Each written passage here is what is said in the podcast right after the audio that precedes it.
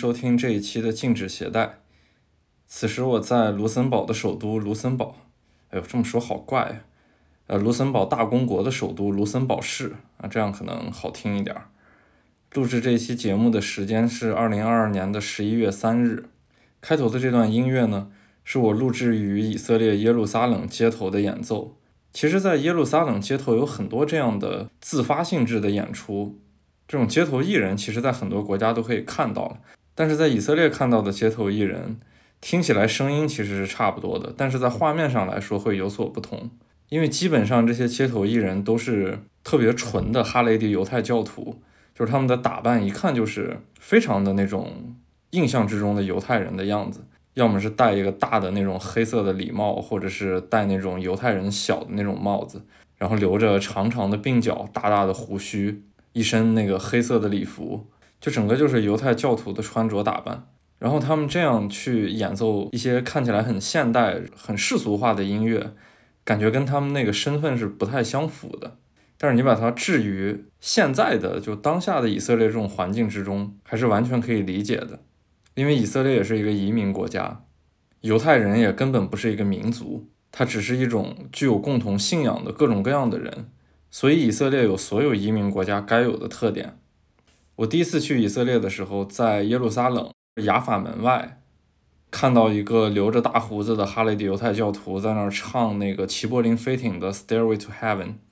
然后当时配上耶路撒冷那种环境，我其实特别感动。然后这个留着大胡子的大叔呢，面庞也很清瘦，他一个人就是也不能说声嘶力竭吧，但是跟。周围环境还是有很强的那种跳脱感，一个人在那儿低声的吟唱这首歌，你就会觉得这首歌跟耶路撒冷简直太配了。就耶路撒冷真的是一个在天启宗教这个范围内，他们通往天堂的一个阶梯，这个是毫无争议的。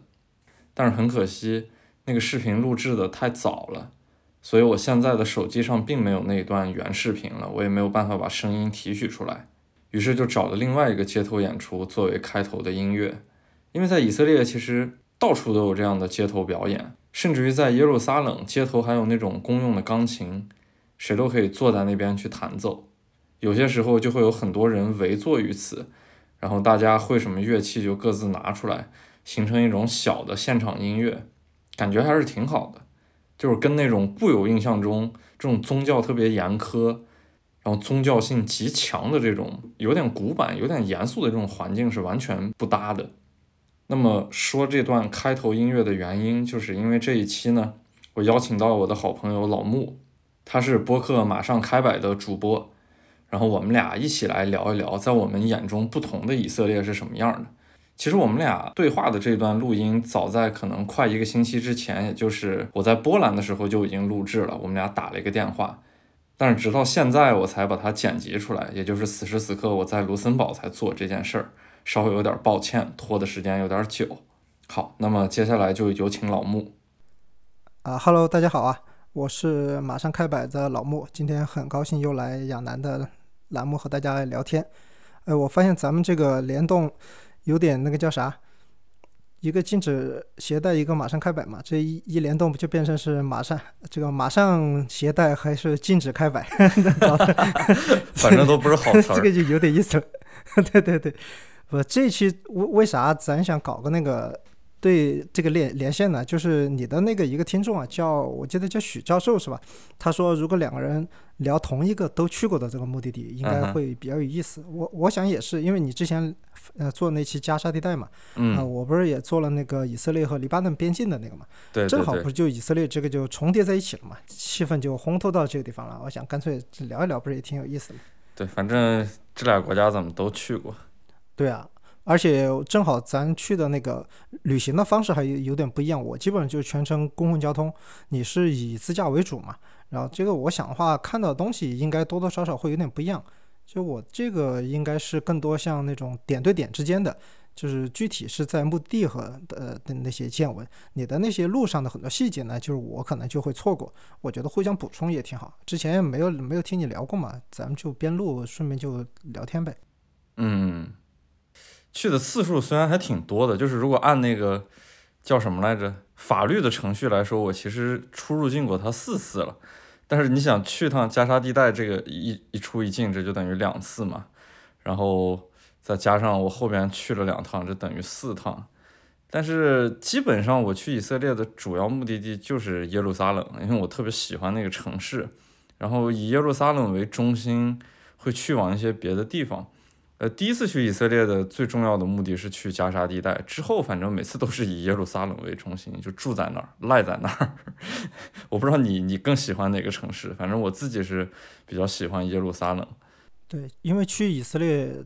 大家的重点肯定耶路撒冷是放在第一位的嘛，不管是什么目的地，什么目的去的，我觉得不可能错过，而且肯定时间放在耶路撒冷是最长的嘛。我也是，就在那边也是住了好几天，就完全把这个城市，呃，内内外外给也是逛的各个细节都去了。哎，其实说实话，我在耶路撒冷反而没有逛太多细节，我可能逛那个城市太感性了，随便只是在老城走一走。然后它那老城不是也是错综复杂的嘛，呃，并且有好多那种特别著名的，不管是基督教还是犹太教那种很著名的教堂呀，或者是。他们的一些历史上的遗迹之类的东西，然后我我压根儿就没找过，其实 我就是走路随便遇遇上什么算什么。然后你知道我我毕竟老去中东嘛，然后我的那个最重要的要看的东西肯定是阿克萨和那个远寺。然后这个结果阿克萨其实管的特别严，因为非穆斯林是不让进入的嘛，而且它跟麦加还不太一样，麦加是属于就。就我之前那个节目上也说过，他在那个愿景二零三零计划之后，整个沙特不是特别松嘛，好多东西都不管，就包括去圣城这种，就压根儿没有什么人去去阻拦。但是在耶路撒冷不一样，耶路撒冷那是正儿八经的，如果要进阿克萨清真寺，会考你古兰经的内容的，不光是清真言这么简单的事情，然后他会抽查。所以说这个东西就会把我卡住，我就进不去，我只能每次都是远远的去看那个阿克萨清真寺。然后有一个很好的观看的地方，就是在，呃，哎，它那个东边那个山应该就叫玫瑰山是吧？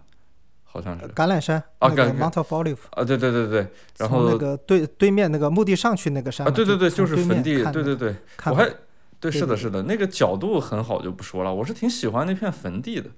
就是。当时也是坐公交车到了那个山脚下，然后往上走。走上去的时候，我就看那个山谷里面有那种很巨大的石棺，还有那种很巨大的石头凿出来的那种，就像那种欧洲的墓穴似的那种感觉。那个东西还挺意外。对对，我没有见过那个东西。它估计也是一些很著名的、很重要的人他们的坟墓。但是就是你你那样看的话，会觉得。就挺挺出戏的，觉得这不太像我印象中耶路撒冷，尤其是东耶路撒冷该有的那些那些东西吧。呃，然后就是上面的那个墓地，这形式感很强的。我我相信你也你也见过，就是一一块一块那个完整的像水泥板似的，然后就水泥的那种立方体，对吧？就那种是的，是的，对，形式感特别强。然后我看完那个之后，后面又在柏林，柏林它不是有个很著名的那个犹太人纪念碑嘛？然后也是这种形式感，我就突然就跟这边感觉有有所契合了。就虽然哎，那个墓地是啊，那个墓地是犹太人，而且他那个犹太人那个犹犹太人，犹太人然后下面有有有那个有阿拉伯人的，他有个比较好玩的什么呢？就是因为呃，从上往下看那个角度，正好能看到，嗯，越来越小。我。不光是那个近大远小的问题，它是因为一开始站的那些啊，它能站的比较大。你后来是那个圣地嘛，就跟咱们说那个风水是比较好是一个道理，都想埋在那儿嘛，然后那个地就越来越少，你能能埋的那个地方就越来越小。所以说你后来，我我刚开始去，我是我也是和你一样坐那个公交车到那个橄榄山上面，然后我走到那个观景台，它有个很著名的观观景台，就专门拍那个。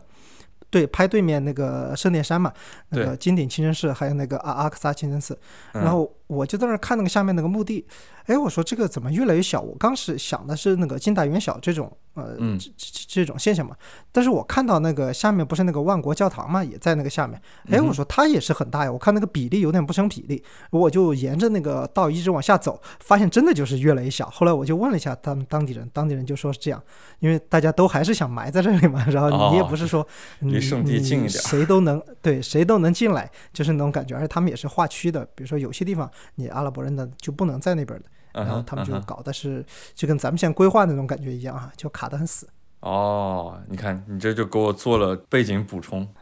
因为因为我我在耶耶路撒冷就是逛这种细节点比较多，因为我我以前学国际关系的时候呢，我的那个辅修就是呃那个宗教学，就是这块儿那些细就是学的可能有些课堂上的东西知识了解的啊多一点，然后呢到了现场再一看，就发现跟书上教的东西给对上了。我那个当时那个导师选了很多课的那，对对对，我选了很多课，那个导师呢，他就是研究圣经的，呃，经常给我们讲很多圣经的那种分析，不是讲圣经故事，就是讲里面的呃，从宗教学的意义上，它有什么什么什么象征意义啊，这种之类的。然后我再到现场去看，哦，我发现原来老师讲的这个意思啊，是吧？就是当时上课的时候，你你就感觉不出来嘛，就觉得云里雾里就过去了。怎么呃多年以后毕业了，再去到以色列，发现啊，这个课没有白上，是吧？有点这种感觉。哎，那等于咱俩把耶路撒冷完整的拼出来了。你对西耶路撒冷肯定是更熟，对吧？然后我是 相当于对东耶路撒冷可能更熟，然后咱俩这么一拼接，就把完整的耶路撒冷拼出来。对，而而而且那个立体的也不一样，就是有时候，因为我我自己你也知道，我我最多就是拿个手机拍拍照那 那种感觉，啊啊啊啊就是那个视角和摄影师的那个视角是完全不一样。因为有时候我我看到那个人很漂亮，我没有想到把它给留下那个影像嘛。但是到后来我回去以后呢，我再回忆啊，因为没有那个影像，我也错过了很多细节。因为啊你你没有那个呃影像能够反复提醒自己，当时去了这个地方看到什么东西以后呢，有些细节可能当时印象不是很刻深刻的就就给忘掉了，啊所以啊也也是挺可惜。所以我看你的一些呃影像呢，就也是一个补充吧。后来一想，哎，这个地方我去过嘛，这个就是有这种感觉。对对对，啊而而且刚刚才你说的那个就是阿克萨那个清真寺呢，嗯，就是有个这个问题，它上面有很多那个骗子，就是跟你说他可以带你进去。我我在很多地方都听说有人上过这个当，然后他是管杀不管埋的，你你被抓了，他马上就溜了，你根本找不到，他人那种。然后，对这个是非常严重的违反教法的一种行为，就是我我我个人是比较提倡那个叫什么，就是负责任的旅行嘛，就你你不要给自己的安全给找麻烦，然后你也要尊重别人的这种文化也好、习俗、宗教习俗也好，就是那种东西，你不是穆斯林，你不要进去就就不要进去，你要不让你进去，是是，就在外面拍个照就行了。就好多人是猎奇嘛，他觉得啊这个地方不让进，我进了我多牛逼，就是有这种感觉，他就一听有这种途径的，他对他就想进去，然后他就那些人就跟你说，他说你你不用担心，我有后门，我给你带进去，你偷偷去，然后不要被人发现就行了。很多人就去了嘛，我知道的被抓了好几个的，呃那个很麻烦的，你要去捞人啊什么的，我知道还有惊动大使馆的嘛。火，天哪，那还好我没有踩这个雷。是吧？这个跟这跟跟你说的沙特那个完全是两回事，他们那个真的是很严的。而且你这个说这种骗子，就还原出来那种，其实不管是新月地带还是就是尼罗河河谷这些阿拉伯人的 真实的样貌了。就是我特别烦这一代的阿拉伯对人。对对，这个一听就是阿拉伯。对对对，这这是我真的很烦这些阿拉伯人。就如如果是那种什么呃奸商啊那种的，我觉得就是啊、对你还造成不了什么伤害嘛，就是骗你点钱嘛，那个我能接受。呃，有时候我比如说什么不注意被他骗了点钱，我哎，我是也也就算了。像这种的，有可能对自己的人身安全啊，还有那种嗯造成一些一一些影响的。你像这种，你搞不好你就被什么驱逐出境了，他以后以色列就把你拉黑了，反正这类似的事情是的，是的，有有可能吧，有潜在这种风险的，我觉得就没有必要去为了一个好像什么出风头是吧？回来你你说他是多了解这个穆斯林文化吗？也不是，他就是发个什么社交媒体是吧，吹个牛逼那种感觉的。对对对对对对，这种很鲁莽的行为特别不提倡。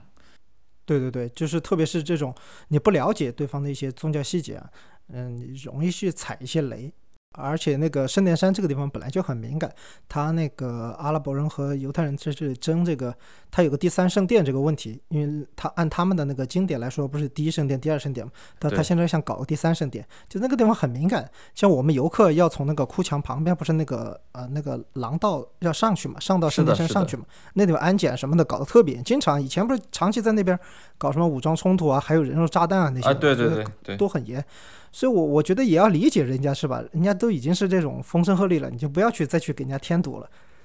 对，我也觉得正常的游客去了，反正你在西墙那边，你看看那些哈雷蒂犹太教徒趴在墙上哭这些场景就可以了。那个按理来说，进入宗教情绪的成分已经足够了。你真正进了阿克萨清真寺，反反而不一定能获得这种，就是从宗教宗教层面来说，那种那种所谓的仪式感呀，那种是吧？进入宗教的情绪，因为清真寺嘛，对对，关清真寺结构，你说大差不差，反正对哎大差不差而且真的漂亮的清真寺，咱们其他地方也去过是吧？呃，叙利亚那个沃玛亚呀，啊，对，埃及有很多很漂亮的清真寺，对吧？就也没有必要说非要去进一个那种不可的。而且你说那个拍照片发那个社交媒体，那明显经典清真寺漂亮多了嘛。那阿克萨瓦其实长得不是很漂亮，说实话。是的，是的，他那个你要说挺普通你要说颜值，你就拍个金顶就就可以了嘛。奥马清真寺就已经很漂亮了，对吧？是的没有必要非要去钻到里面去啊。而且刚才你说那个西西墙窟的那个地方，我就想起我去的时候，呃，当时是正好在我去了以后呢，出了一个新闻，他不是嗯很多人要塞那个纸条到那个墙里面，啊是就是写一些愿望啊什么的。对对对对，对进去他会发嘛，我我也写了一个，反正我想想我写的啥，我写的是那个希望中国队能再进一次世界杯，我看这估计没戏了。然后那个当当当时我回来以后，我就看那个新闻，呃，就发现在里面那个发现一个信封，信封里面有五百多张那个支票，加起来现金有好几个亿美金。我天哪！我靠！我说我我当时错过了都没发现，关键是。就咱们都去过那个西墙，你看它那个墙那个缝，你也知道有多大。我在想怎么塞进去的呀？你塞到哪儿啊？那个这么厚一叠信封，对吧？对啊，天哪，错过了，错过了。我 对对，完全错过了。我回来我就捶捶胸顿足，我说这个悔恨，我当时应该扒在那个地方多多去找一找，是吧？他们就说那个我我往那个西墙里塞那个呃那个叫什么纸条，就许愿嘛。然后许愿好像说是不能说出来，说出来就不灵了。好像各国那个习俗都有类似的这啊种生日许愿也不能说。大差不差。呃，当时我去的时候，不是就有个那个 当时的外交部长，之前嘛还是那个李部长的时候，呃，嗯去的那个西呃以色列国事访问，然后当时头一天他们外交部之间就搞活动，就打乒乓球嘛，呃嗯，我两个外外交部长单挑，然后李部长是 PK 赢了，赢了以后就嗯很高兴，第二天去西墙什么的去看，然后他也去写了一个条子，然后就放进去，然后现场拍照啊合影，反正搞得那种很官方嘛。啊，有个记者就问他说：“那个李部长，你写了个什么条子在里边？” 他也不知道不能说啊，他直接说了：“他说我写了一个祝愿世界和平。”这这事儿还反正这个东西。也是对一半段子一半新闻的，但是我觉得这个事情挺好玩，就大家后来去了，就稀奇古怪的东西都往里写，就是你也不一定非要信犹太教，你你信啥的都无所谓，你进去就对行。他他不是必须得戴个帽子嘛？你没帽子的，他就发一个那个一次性的那个纸帽子给你，然后男女分开，反正就进去。呃，我觉得就跟你说的，呃，在那个地方宗教的那个情绪已经烘托烘托到很高的那个程程度的就没有必要再去搞搞那种特别出国的呃出格的是吧？因为确实趴在那墙上的那些人，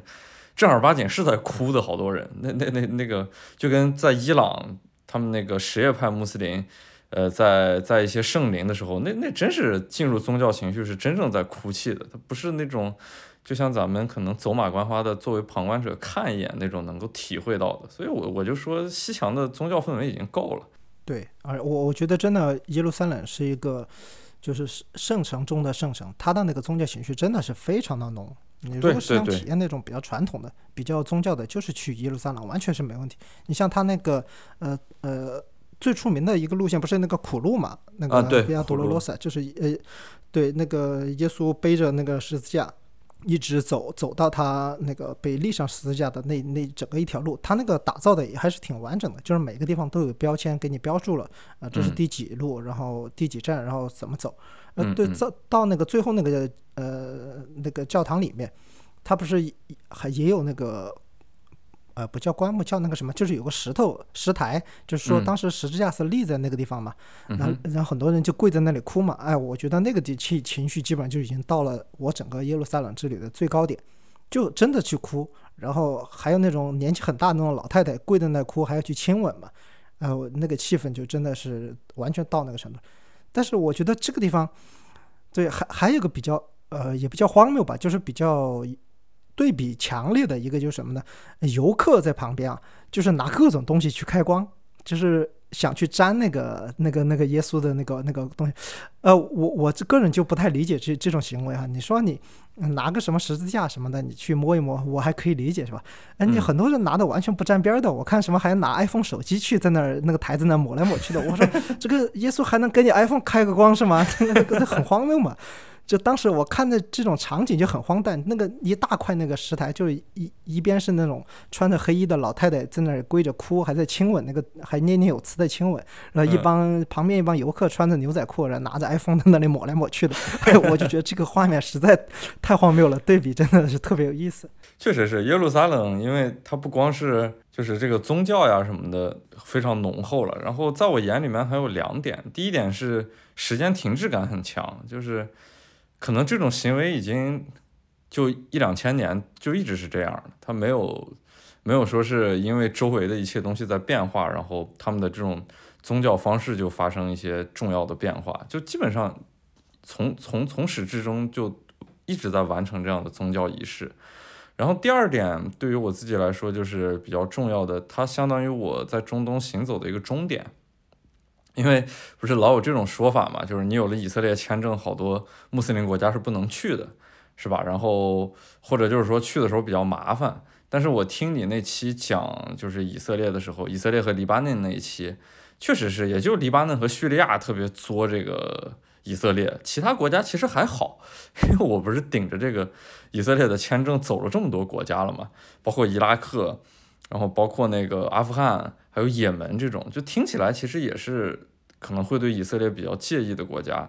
但是真正去了以后，伊拉克的现实体验，伊拉克和那个阿富汗的现实体验比较像，就是你路过一些检查站的时候呢，好多那些小兵是没有文化的，他不识字，他连自己的语言都看不懂，他更不用说那些英语或者是希伯来文了。就以色列那个签证。直直的摆在他面前，他是看不懂的，所以说过很多检查站是比较顺利的。而且我那个护照上不是签证也比较多嘛，他就在那儿随便翻翻来翻去，以色列会非常容易忽略掉的。然后在也门，基本上也是类似的，因为也门的那个检查站，我不是有那个路条嘛，他大部分检查站的时候就只看你那个路条，然后对一下那个护照的首页就好了。至于里边的东西，它是不翻的。所以说在这类型的国家就。走起来还比较顺利，像那些更为世俗化或者说是更为先进思想的一些穆斯林国家，什么阿联酋啊这种，那压根儿就不管嘛。呃，沙特也是一样的，其实，然后就是虽然看起来是极其正统的穆斯林国家了，但是就还是说那个大背景之下，它还是比较松的嘛。呃，但是后面我好像拿着这个以色列签证，也没有太去过其他的穆斯林国家，但至今我是叫什么黎巴嫩，我是不敢尝试的。虽然在我拿到这张签证之前。我可能去了黎巴嫩得有我数不清了，得有七八趟可能，但是那个拿拿到以色列签证之后，我再没有去过黎巴嫩。我不想踩他们的线，因为就你在以色列入境的时候是有道理可讲的。你哪怕去过所有的穆斯林国家，所以我说它是我的一个终点嘛，就是我去了这么多所有的穆斯林国家，然后来到了以色列，入境是一个环节，然后进去以后。看耶路撒冷，所有这种天启宗教集合在一起的这个宗教圣城，就你说的圣城中的圣城，这在我心理上是一个终点。那个以色列是有道理可讲的，但是如果去黎巴嫩，我觉得是没有道理可讲的，他会随意的，就阿拉伯人那种气质就来了，他你说不通的，没有没有什么法律，他想怎么处置你就怎么处置你，而且。肯定看到以色列的签证，他是极其敏感的。哪怕我没有出入境记录，他没有实锤说我去过，但是他他可以咬定我嘛，然后就给我安各种莫须有的罪，所以我不太想惹这样的麻烦。确实，就是入境的这个角度，嗯，以色列真的算算是很讲道理。虽然就是有可能耽误很长时间嘛，就咱们你的那期加沙的，还我讲那个黎巴嫩以色呃以色列边境那期。就是咱们其实都进过小黑屋，对呃只是时间长短的区别。是，但是他们的那种态度就是说，你那关如果过了，你进去基本上就没啥问题。对对对，进去他们那种是没事儿的。就是我我感觉哈，就是以色列的那个安全是特别安全的哈，就是从旅行的角度来出发，我感觉作为一个旅行者，我在旅行我在以色列我是感觉不到危险的。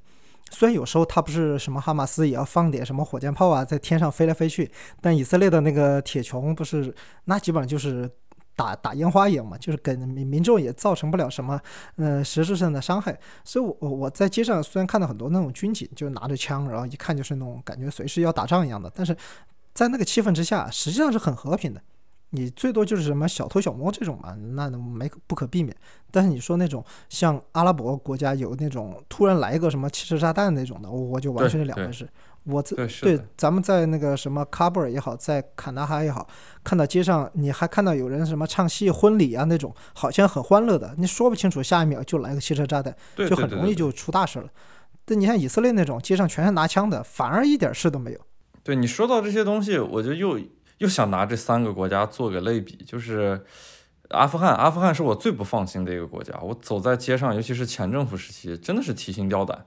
你尤其是人越多的地方，你越不太敢靠近，因为人越多越容易成为袭击目标嘛。这种你说不清的，所以我每次在喀布尔遇到堵车，我其实蛮担心的，尤其是在老城那个政府机构比较多的那片区域，你就指不定你旁边某辆车它就炸了，然后炸了以后。你你要运气极差的情况下，命就没了，然后运气不好了，你也得受点伤嘛，是吧？而且有的时候他们那个 IED 炸弹做的当量还是挺大的，像喀布尔市中心发生过最大就哈卡尼家族搞的那个爆炸，死了，当时官方报出来只有两百多人，就没有一个喀布尔人信这个数据，都说至少上千人就在市中心，光那个爆炸的坑都炸出来九米深，你说这么大一个大的爆炸，它就在那种老城市中心里面，是很很不好预测的。然后这是一个国家的情况，然后另一个国家的情况，就你刚才说到了以色列那个哈马斯和以色列不是互相怼那个火箭弹嘛，然后在空中拦截，有时候晚上看甚至于挺好看的。这个东西是我想说我一个另一个现实体验，就是在二零一七年的时候在叙利亚，因为你去叙利亚的时候是战前是吧？就是内战之前，对对对，那那完全是一个对，很棒的一个旅游目的地，我觉得，因为就叙利亚，无论从那个，我觉得叙利亚人首先是阿拉伯人的希望，就是感觉至至少知道害羞，而且受过教育，就比那些其他地方的阿拉伯人好很多，而且它的旅游资源很好嘛，那种中东遗留下来的很多古迹都一直在那个就就叙利亚保护的还算可以，而且它物价很低，所以我觉得战前肯定是一个特别好的旅游目的地。对，但是特别舒服。对对对，但是内战开始了以后，这八年的时间，我二零一七年去的时候，内战还在打。然后那一次在大马士革，我真正感觉到了一个东西，就是打仗这事儿其实很默契的，就是它并不像我们那个所有看到的各种新闻呀之类的，觉得那个就就跟两个人吵架似的，一言不合就开始干。其实我们可以理性的想一下，打仗是一个很花钱的事儿，就是那些类似于大国呀，或者是大的力量是做。做他的背书的嘛，然后给他提供资金的。你不管是政府军还是反政府军，它之间任何一场小的战役或者是大的战役，这东西都是需要需要资金去支持的。你能不能打赢，然后它都是一种博弈之后的具体的体现。比方说，今天政府军赢了，那么可能说实话是政府军背后的更大的力量跟那个反政府军之间的力量经过博弈，博弈出来的结果就是让政府军去赢。因为在大马士革就能看到它那个郊区，每天还能看到那些炮弹的爆炸，然后那个烟儿会腾起来，就那个场景是很荒诞的。因为我在大马士革算是它那个老城旁边的一些很好的酒店，就那种法国人规划的街区，那种星芒状的街道，有一个很好的酒店叫 Cham Palace，那个酒店上面有个旋转餐厅，而且这个旋转餐厅它每天晚上还真正是会转起来的。但是早上的时候，我一般是在那边吃早饭嘛，就在那个旋转餐厅，能够整个俯瞰到大马士革的全景。再往它北边的那个远的郊区，就能看到那个炮弹腾起来的黑烟儿。有一天，我就让我的线人坐那个车带我去那个交战的地方，然后他说不太好去，呃，原因是怕检查站，他倒是不不怕任何战争上的伤害，因为大马士革打了八年内战。它的北边也在打，它的南面也在打，但是人口聚集的那个区域，就像老城呀，还有那个法国人规划那片新区，它整个是没有受到过任何战争影响的。就通过大马士革的例子，我就感觉其实战争是非常非常讲究默契的。今天政府军发一颗炮弹，然后明天反政府军也得以相应的态度回给他。他们这种东西不一定产生伤害，但是在气势上要达到，就是你你你这边发生了，我那边也得发生。至于结果，我们暂时先不论。我们背后的大佬最终发了话，我可能这发炮弹才会打中你那片区域的一些军事设施或者是一些平民设施。这种东西是因为我背后有大佬做背书的，它不是那个很简单的，对我我我就随便扔一个炮弹就会让你造成伤害，然后那面你给我的回击会很大的。所以说，这个是我在叙利亚一种感受到，就战争之间很默契。因为我是听到你说哈马斯和以色列，是是是，你你举的这个例子，我我想到就是朝鲜和韩国之间也是这样。就是以前啊，九十年代的时候，如果呃一旦韩国这边就是政府支持率比较低了，就是民众开始有很多不满的时候呢，嗯，这个背后都有很多外交的这种努力，然后北边就会马上放个炮啊，或者是搞个什么导弹呀那些啊，就一下就有一种北边要打过来那种感觉是吧？然后南边这边一下政府的支持率又上去了，就是它背后。对，它背后都是那种叫叫叫什么？就是战争都是政治的延续嘛，这都不是说单纯的就是做，呃，只是战争而已。对我，我觉得你刚刚你你刚才说的那些，我感觉有点剧透了，因为你你要做的那个叙利亚的内容，我感觉就有一没事没事，叙利亚能说的很多很多很多，无所谓无所谓，可以可以，对，可以可以可以。然后马上就是第三个国家，就是你说到的以色列，因为你在街上不是看到很多军警嘛，这个其实是以色列那些服兵役的人嘛，因为以色列不是强制兵役嘛。所以说他们在服兵役的过程中，所有正常的生活起居，甚至于比方说有的是学生，他要去上课，他也仍然得拿着枪，穿着那个军装，就基本上他服兵役的期间，呃，这个所有的感觉像马上就要去战争的这种状态是随时随地的，然后时时刻刻的。所以我们在街上能看到很多这种这种人，其实确实会给你带来一定的所谓的这种安全感呀，或者是怎么样的，因为你看到他们就是一个很正常的士兵，是像在维护秩序的这种人嘛。所以，呃，我说到这一点，就要说我之前那个在加沙地带，在加沙地带，我也拍了很多哈马斯这样的士兵。就哈马斯跟那个在以色列内部是一样的，他们也是街上拿着枪，但是装束不太一样的地方是，就哈马斯的士兵会围那个黑色的头巾，然后只露两个眼睛，这个整个画面特别具象，就特别像恐怖分子的标准照。然后我不是拍了一些嘛，后面又回到以色列的时候，好像是我第三次去以色列入境的时候，两个那个呃，就海关的工作人员就开始问我，就说你看到这些画面就不害怕吗？然后我我我我我也就反驳他们，我说是，这跟我在以色列街头看到那些服兵役的士兵是一样的，所以我不会感到害怕，就他们会非常的愤怒。而而而且他那个搞得特别专业，就是呃不是那种你一看就跟什么伪军啊那种那种什么伞兵游泳那种感觉一样，就是他都是穿的，你看特别精神，他特别是而且以色列的那个女兵啊形象是特别的好，呃不不是说她长得漂亮那种形象好，就是她整个给人那种英姿飒爽的那种感觉。对她气质很好。如果你是对你是以色列的国民，你会非常信任这些这些士兵嘛？就他他可以保护你。但有些游客呢，他可能对这种呃，就是战时国家去的不太多，他一看有这么多当兵的拿枪的，他会有点害怕。但我自己是觉得，呃，我们去这种地方去的比较多，反而会觉得他真的是特别怎怎怎么说呢？是的，是的，你你街上一杆枪都没有，有一种，对你街上一杆枪都没有，然后没有那些维护秩序的人，这种东西。确实会让你害怕，就跟我在也门一样。也门，我去之前查了一个数据，号称是全世界持枪率最高的国家。然后实地我进去以后，我说去，这哪有持枪的？一杆枪都没看见。看我那那种整个感受还不如在阿富汗安全呢，因为这种这种环境下，就是他没有什么章法可言，没有社会上维持秩序的人嘛。你你随便来个人把我抢劫了，或者是甚至于把我命要了，这没有地方去说理，这这还甚至于不如在现在的阿富汗觉得安全的，因为现在阿富汗街上到处都是塔利班，他们也拿着枪，反而有些时候会给你这种就你刚才所说的这种安全的感受的，确实会得到。对，那个本地帮派如果是很给力的话，你一个外来人都还是觉得很安全的，是吧？你被抢了什么，你还可以找他，就完全没问题。对对，而而且我发现那个啊，对，而且我发现以色列的那个专业，它还体现在就是离境的时候，就一般我我们都能感受过那个以色列入境的那些盘查嘛，其实他的那个离境的那些盘查一点不比入境的松，就很多国家像。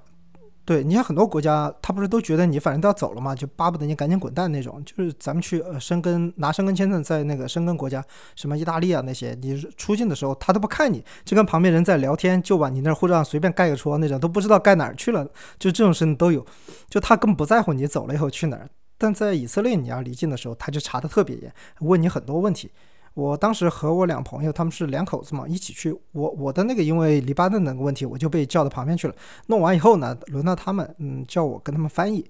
呃，他就问他们：“你们俩是呃夫妻吗？”呃，他们说是是夫妻。然后就问他们：“你们俩是住住在一起吗？”然后我那个就是夫妻里面那个太太那个朋友，他就笑了一下嘛，他可能觉得这个问题有点好笑，就我们结婚了，怎么可能不住在一起呢？就轻轻笑了一下。那个呃边检就非常严肃的警告他说：“你不要笑，这是个很严肃的问题，你现在最好就是老实回答我，你们是不是住在一起？”然后我朋友就被吓到了嘛，就跟他说：“是的，是的，住在一起。”然后他就他就解释。他有可能你们结婚了，但是不住在一起，分居，这也是很正常的事。然后你老公可能背着你去干了什么，就是有和什么危险人物有联系，你也不知道。呃，这这这都是很很很可能的。但是我们这种生活在和平年代的人，怎么会想到这个脑回路不可能是这样的嘛？是吧？大家觉得结婚了住在一起很正常，他觉得你结婚了也有可能去去结识一些什么，他们觉得什么哈马斯啊、珍珠党啊那种感觉的是吧？间谍过家家那种感觉，就我们就觉得很很荒谬。而且他，我还说他那个专业专业到什么地方？他拿了一个本子，很厚一叠，就他要问的问题，他直接他不跟你说了，他看你外国人嘛，他直接在上面指。我翻了一下，很多国家的语言，一套那个话术，是这个盘问的话术全部在那儿。然后他知道我是中国人来嘛，他就说你看一下这个中文，你帮我们检查一下有没有什么就是说的不准确的或者什么错误的。我看一下，还真的不是那种机翻。他一定是找过那种专门会中文的，或者是找找对对找过人审核那个语句的那些顺序啊，就完全没有机翻的影子，就是咱们正常中国人说话那种。哎，我觉得人家那种专业是真的是这样，就他既然要把这个安保对要把安保提高到一个很高的那个程度，那他那个软件什么的都得跟上嘛。啊，我当时就觉得太佩服了。对，因为我我我入境以色列时间比你还长嘛，我第一次六个小时，第二次四个小时，第三次可能三个小时，都是这种状态。然后离境的时候也同样，我第一次离境的时候确实问了我有两个小时，呃，因为当时刘拓还在世嘛，他比我之前去过以色列，他跟我说过这事儿，我就预留了四个小时去那个古本里安机场，呃，确实盘问了我两个多小时。然后问的问题跟我入境时候是差不多的，我就体体会到他们一种专业精神。他们会在入境的时候问你很多问题，离境的时候同样再问一遍。这种问题都是反反复复的问，看你中间有没有任何说谎的情况。如果你但凡有一点儿对不上，其实那些答案他们都知道，他们有记录的。然后包括在电脑里面，甚至于都有记录。因为我后面第三次、第四次去以色列的时候，我就发现我在他们在问我一个问题的时候，我还没有。完全答完那个问题的时候，他已经把答案说出来了，就说明我的这些答案是被记录过的，而且我这个人就是在他们系统里面是有的，所以说他们就是会反复问你这种问题来甄别你的真实性。如果你但凡有一点不真实的地方，他们肯定会更为较真儿。然后就因为老被他们这种这种虐嘛，我我我有时候就有点受虐，就受虐的倾向。我还挺喜欢在以色列的海关被这样盘问的，就是这这一个挺好玩的过程，它帮助我回忆起来很多事情。就是就你比方对对我对我去很多中东的国家，有些细节我自己都忘了，然后以色列的海关会把所有的事情帮我回忆起来，这个这个感觉还挺好玩的，所以我老觉得就是去以色列是我的一个。以前去是期中考试，现在去就相当于期末考试一样了，帮我复习，把所有东西都复习一遍。因为现在我中东腹地所有国家去完了嘛，然后去期末考试一下。是啊，关键是他那个盘问是还很讲道理的，我觉得这个就很难得。对对，我不怕时间长，我是怕你不讲道理，是吧？那个就很欣赏去很多那种讲道理比较腐败那些国家，我就觉得哎呀很烦，真的是就是。他他那个盘问就把你卡很久，就他不是为了什么国家安全，他是想从你那儿捞好处啊，那个就很烦，又耽误时间，是他又不讲道理，我是最讨厌这种的。对我我也是，我最讨厌这种。我我一般看这种，我就装什么语言都不会，听不懂。对对对对对，你像现在东南亚那些国家，人家还还还装聪明了，人家直接跟你说中国话了，光明正大的要钱，哎，太不对我我我反正用的方式就是，他一问我要钱，我就故意提高音量，我说你说什么？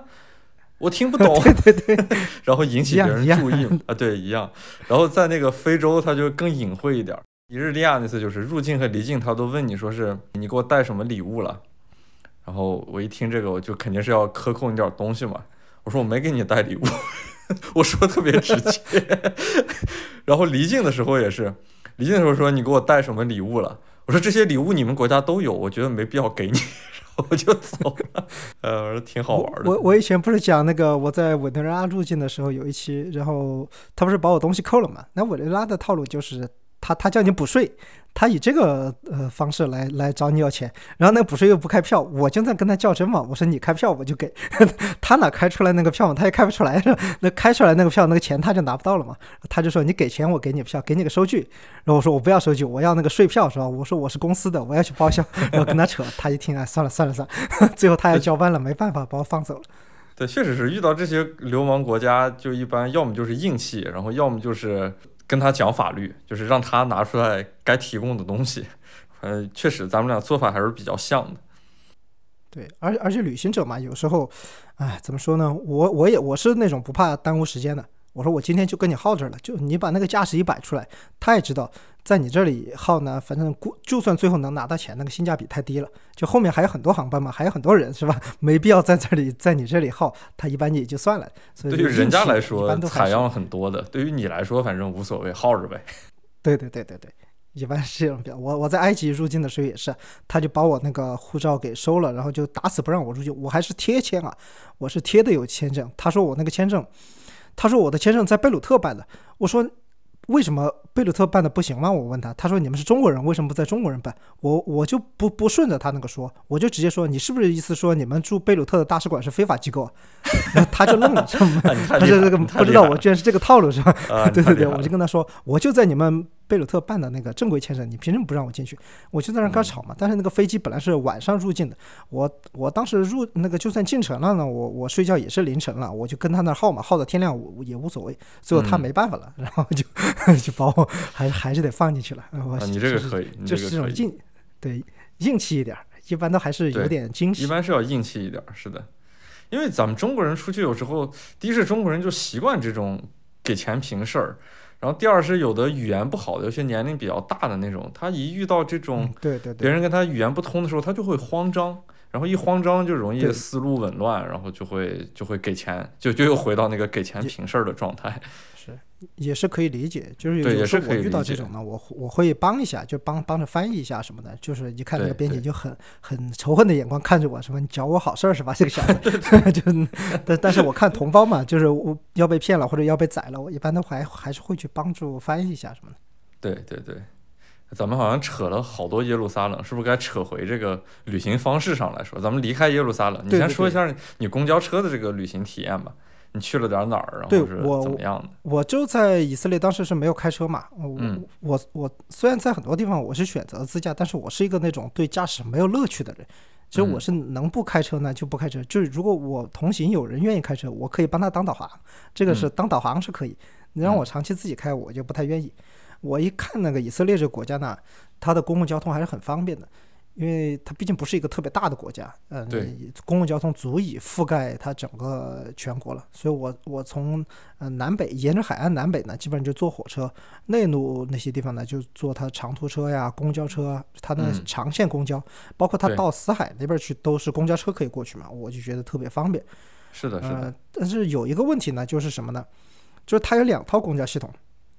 就犹太人这边是一套，那个阿拉伯人那边是一套。嗯，我觉得这个是比较好，是什么呢？就犹太人要过安息日嘛，他星期六不上班。对然后那个阿拉伯人他那个星星期五是主麻日，他也不上班。哎，那正好，呃，阿拉伯人不开车的时候，犹太人也开车；犹太人休息的时候呢，阿拉伯人上班。哎，我觉得这个对我们旅行者来说就比较好啊，你就不会遇到那种你在很多纯阿拉伯国家，你星期五就发现什么寸对，星期步难行啊，什么东西也不开对对对，你在以色列星期五那没事儿，就犹犹太人还开着嘛。我在那个很多商店都看到他那个牌子上写的那个啊二十四六，不是很多写的那个 twenty four seven，就是表示那个全全年无休嘛。他那个是 twenty four six，就是说一定是有一天要休息的，就安息日。他们很自豪，就告诉我，就是全世界的那个每个星期要休息一天，这个就是从犹太教的这个安息日开始，对，就是这个传统这么来的。然后我当时就在那边发现。对，我就发现，在那边坐公交车啊，去很多地方不用担心哪一天是没法没法去。我后来去的朋友呢，他们排那个行程啊，就得比如说避开哪一天啊，不能去哪儿，因为有可能公交车不允许。但是在以色列就不会有这种问题，嗯，我基本上每天都都能去嘛。而且我发现还有个什么呢？它的基础设施特别好，它的火车上那个 WiFi 啊，速度特别快。而且我去的是好几年前了嘛，那个时候，现在我估计应该是更好。对。你去到那些地方，呃，路上虽然啊没有办法去接触那什么村庄那是，但是点与点之间的那个体验是特别非常好的，是的，是的。对啊，而且如果是那种时间不紧，呃，比较紧。不是那种很宽裕的时候啊，你把那个时间排得很好呢，呃，衔接完全没有问题，因为它那个车次什么的很密，它不是一个大的国家，呃，所以说它也不会出现那什么两个小时、三个小时才一班车那种感觉，它就是滚动的，不停的有，特别是特拉维夫、耶路撒冷这个区间，它几乎是随时都有车在在在跑嘛，你也不用担心，呃，所以我觉得，嗯，我当时坐公交在那个哦对，还到那个。伯利恒那边去也是，你就坐坐公交，那就是更方便了嘛。你去到那边以后，当然很多人就是去打卡，拍个那个什么涂鸦什么的，就就走了。最多，对对对，隔离墙最多去那个叫叫叫什么圣诞教堂，去去拍拍照，呃，就就就就完了。呃，像旁边还有一些西六王的圣殿啊，那些他们很多人也不去。嗯，我估计可能是对宗教不是很感兴趣嘛。但我我当时去的时候发现游客真的很少，就没多少人。嗯，大部分都在那个隔离墙那边去拍，我感觉就跟现在拍那什么网红墙一样。嗯，呃，对面就是公交车站，大家都在那儿等公交，然后这边呢就全是游客在那儿拍那些照。我当时看这一幕，我也觉得对比是特别强烈啊，就是呃，过生活的人在那边坐公交，它是那个城市生活的一个象征。这边呢，隔离墙呢。在他们眼中是很悲惨的东西，但是游客眼中是一个猎奇的东西。对对，非常猎奇。狂拍照。对，然后我觉得这一幕也是跟我当时在那个生物大教堂里面看到的那个一样，就是游客和本地人之间的那种情绪对比冲突。嗯，这个也是我我我的一个嗯感触吧，就是当时也是坐公交车去那边。还有就是到到死海也是，因为我我是没有专门去泡死海，就去看看。嗯。因为当时我在约旦这边去过死海，不是去那个奈伯山看下来就能看到死海和那个就以色列这一片嘛。呃，但是呢，我两边的我觉得都挺贵，就是你让我去那个酒店什么住一晚，我我也住不起。但是它有很多那种公共的嘛。呃，我当时就感觉，嗯，那个公交车司机啊，他就很好心，他又跟你说，你下去以后呢，因为他的那个站点一般就是跟酒店就是很很接近的，就是直接坐到酒店也可以。嗯。对，关联的。然后那个司机说：“呃，你你就不要去那个酒店。”他说：“他可以把你再出去一点，就是在路边什么地方，呃，一个那种公呃露天的公共浴场，就是当地人去玩的那种浴场啊。你就在那儿玩，他公交车他就把你放那儿，然后你回来可能自己要走。那个阿拉伯人，阿拉伯人。哎呦，这么好！你要你要，对对对，特特别好，特别好。然后他说你要呃你要你要那个自己回来了，你要多走半站路。”因为他帮我放在那个中间了嘛，你走回来在那个呃酒店这边上车就行。然后呢，我去到他那个地方，呃，发现很多人都是那种村民啊，或者那些不是游客的，就在那儿自己找树后面把衣服一脱，对对对，就就去泡死海了，就玩的也挺开心的。你就不像那种纯游客了。我觉得这种呢，你如果之前呃自己开个车，你肯定就直接就开到酒店去了，对吧？然后就找个停车场停下来了，就是有可能就会错过这种嗯和当地人接触比较比。比较比较深的一个接触，我觉得这个也是公交车的一个好处吧。因为我去很多国家坐公交旅行，我都愿意跟那个司机去问我，聊聊天。你说当地，对对对，你推荐什么地方好玩啊？你什么好吃的呀？呃，他直接有可能就给你拉到那个呃餐馆门口，他说你去那儿下吧，就在这家就好吃。我觉得就是公共交通给我带来的很多呃这个好处吧，就是这种一手的信息。对我觉得司机就是给我这种好处。对，我知道你是基本上就自驾是吧？那你在那个，呃，那边就是你开车的那种感觉，是是怎么样的？因为我知道你开车可以去很多就是公交不方便去的地方，像对对什么戈兰高地啊那边儿。对你你那边儿感觉和其他国家自驾有啥区别呢？我那次去以色列，其实大部分，比方说去加沙地带，还有包括去像伯利恒这种，也是坐公交车。呃，然后因为这些各种各样的，不管是定居点儿呀，还是就约旦河西岸那些东西，还有城市什么的，就在我眼里是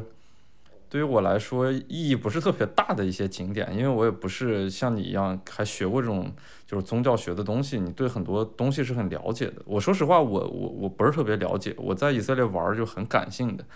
然后呢，呃，我开车的目的就是为了去葛兰高地。呃，你看我在以色列就太不老实了，北边是为了去葛兰高地，南边是为了去加沙地带。这这以色列当然不会喜欢我。所以说那个，因为葛兰高地我也是查了一下，好像公共交通不是特方便，我就直接开车去嘛。而且我可能喜欢开车的原因是我拍照。我虽然我我开车也很累，尤其是像沙特这种地域比较大一点的国家，还有美国这种，有时候开车也会开到烦的。嗯，但是就因为拍照，我时刻要停下来，然后停下来之后拿设备啊、什么装东西啊都方便，而且我开车经常是就感觉那个车就完全是我的脚。呃，我停在一个地方路边儿开始拍的时候，我是不下车的，有时候。呃，然后机位有时候不太好嘛，可能我往前或者往后移动两米或者三米，这个机位就好了。我这种时候仍然不下车，我就把车往前开两米或者开三米这样，然后就拍，就很懒，就整个人特别懒。我只要一有车，人就特别懒。所以说，就是在以色列也是一样的。但是其实耶路撒冷开车不舒服的，因为那个城市街道单行线特别多，而且密度特别大，都是那种很窄的古老的街道嘛。所以在耶路撒冷开车不好，我就没有多在耶路撒冷开车，直接拿上车，简单走了一下就往葛兰高地开始走。然后真正去的路上，其实跟那个叫什么来着，就是呃正常的一些西亚国家看起来视觉上是很像的。因为新月新月沃土虽然叫沃土，但其实现就现在这个时代，它绿洲很少的嘛，大部分都是那种荒漠，就是。戈壁啊，或者沙漠这种地带，以色列也一样。我开车往葛兰高地走，基本上是这样的。而且我走那条路，我完全是走的约旦河西岸那个区域里边的。就是我是想看一下真正的约旦河西岸是什么样的，因为我们在地图上面看，其实是能看到一个虚线的那个边界嘛。我当时没有真正走过，我以为是，就是也是一个大的区域，像加沙地带一样，你开车也是进一个。类似于一个口岸一样的地方，然后就进了约旦河西岸了。进去之后，所有的村庄都是没有什么外墙，然后没有呃，他们就是很很很自然状态的散落在那个荒野之中。呃，但是真正进入约旦河西岸之后，那个区域我发现，首先是没有一个大的隔离墙，就是没有像我在地图上看到虚线边境的那个地方会建起一道隔离墙，反而就是这些隔离墙都是在村庄里面建的，一个一个的。就像他们自己的城墙似的，然后那种很直观的感受就是这些人是被圈养起来的，反而除此之外，对对对，对对，就特别像圈养起来的。然后除此之外的公共区域其实都是属于，就是你只要来到以色列这片土地范围之内的，属于任何人的，你开车走，然后你正常的，呃或者公共交通方式走，都是不会涉及到那些村庄的。然后只有那些圈养起来的村庄是跟外界是有一定隔离环境的，呃，你只要在公共空间内是没有任何东西的，所以我开车走就发现也很正常了，跟我印象中的是不一样的。最终我就去了那个葛兰高地，去了葛兰高地，呃，就特别像一个旅游景点儿，因为以色列毕竟发达国家嘛，他把这种，他本来历史也不长，他就把这种唯一的所谓的。发生过战争的地方就整的特别像一个旅游景点儿，那种战壕呀什么的，还有废弃的坦克，保留的就呃旁边还立个牌子，然后你看着它就很像参观一个欧洲的这种博物馆似的。因为在芬兰的时候，我参参观过一些它那个冬日战争的一些博物馆，在那个森林里边，就跟以色列那个葛兰高地参观的感受特别像，也是一些老的战壕，然后这些战壕还修整过，说它会。加固一下那个，因为这挖战壕那个一般不是土的嘛，土的之后会安那个，就那种东西叫什么工字钢一样那种，呃，或者就就特别是是是，它那种工事。对对对，他会安那个铁的那玩意儿。真正打完仗之后，有的地方会被埋起来，然后有的这种也会被炸烂，他们还重新修复过，就让你看的特别规整，所以参观体验也不是特别好。我唯一好的体验就是在葛兰高地，呃，其实离的叙利亚已经非常近了，叙利亚就已经在你面前是触手可及了，然后我就能想象到远方的那个大马士革嘛，这是我唯一在心理上觉得葛兰高地让我呃就是呃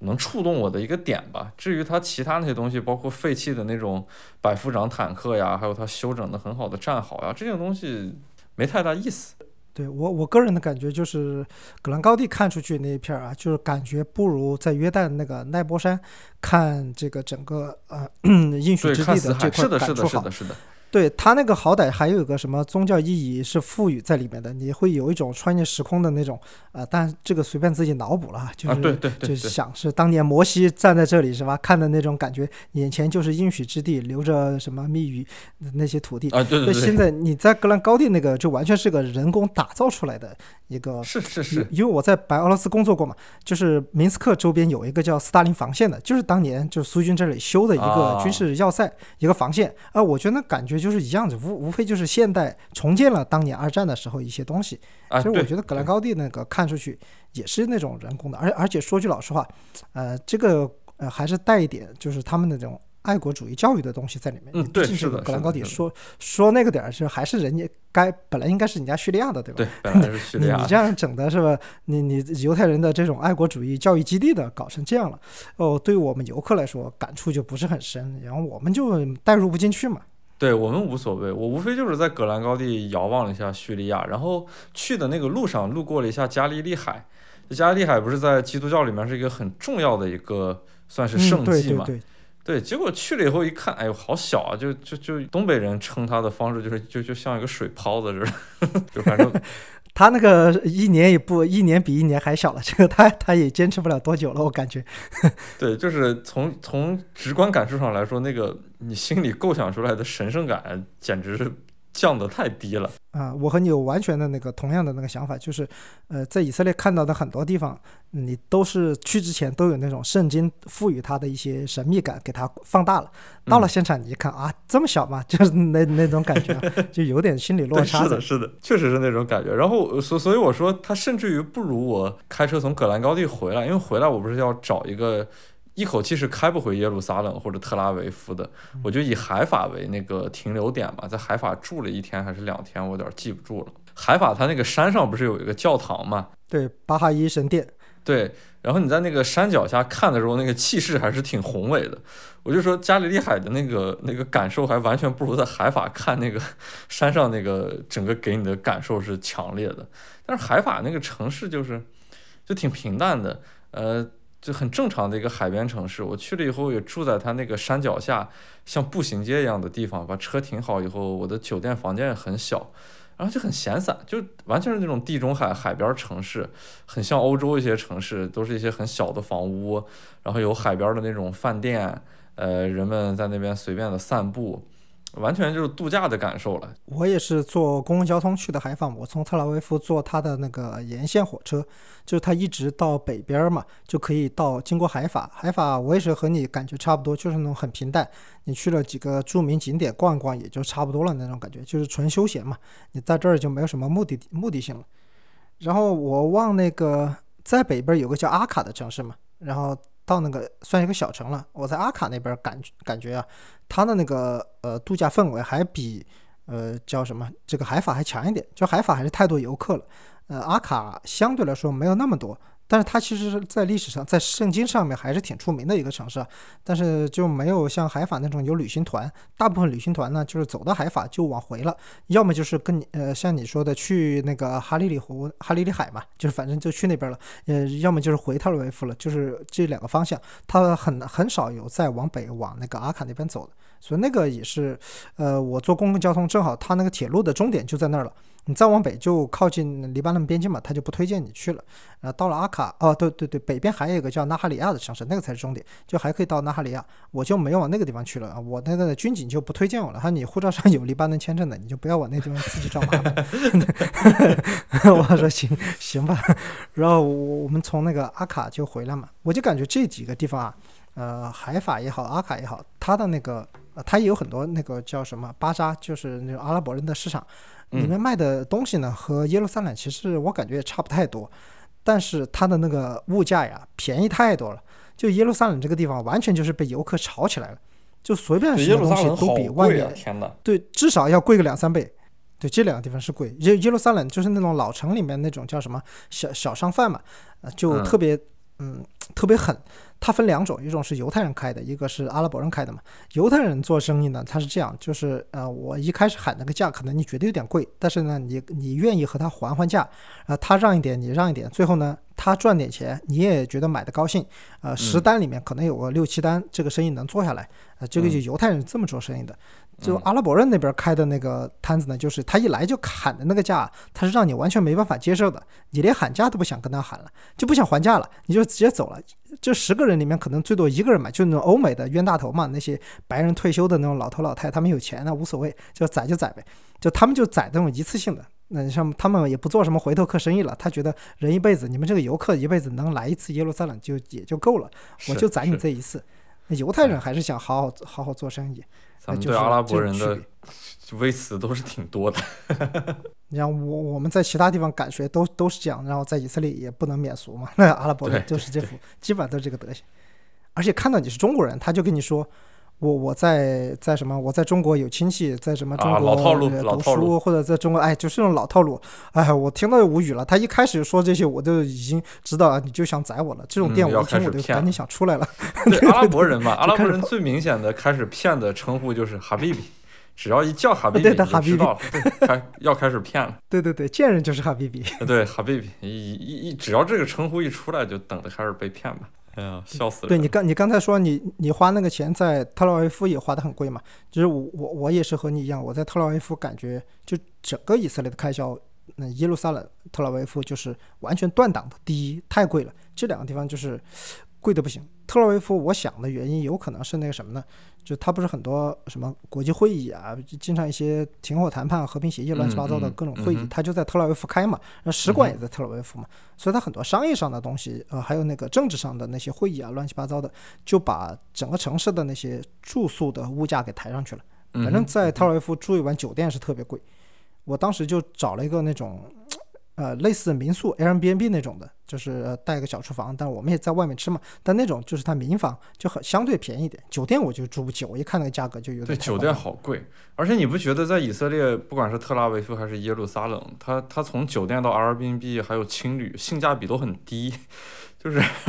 它价格很高，然后里面的设施其实完全不相称的，就是配不上这个价格。对，特别人一少，你更亏。你人多，你还可以找个什么大的 house，大家对对对，大家 share 一下。对，人对人一少，他更亏。一个人就硬顶一张房，一一一一一个一个房间那种的，就很难受嘛。就你一说到特拉维夫，我我听你之前那个节目呢，你就是讲加沙那期，你不是跟那个呃边检的人说特拉维夫是有点像纽约嘛？是的。那个他们就很生气，那个那个事情。对。我也想起咱们之前不是在群里聊过嘛？就我们还有个共识，就特拉维夫其实有很多地方真的很像柏林。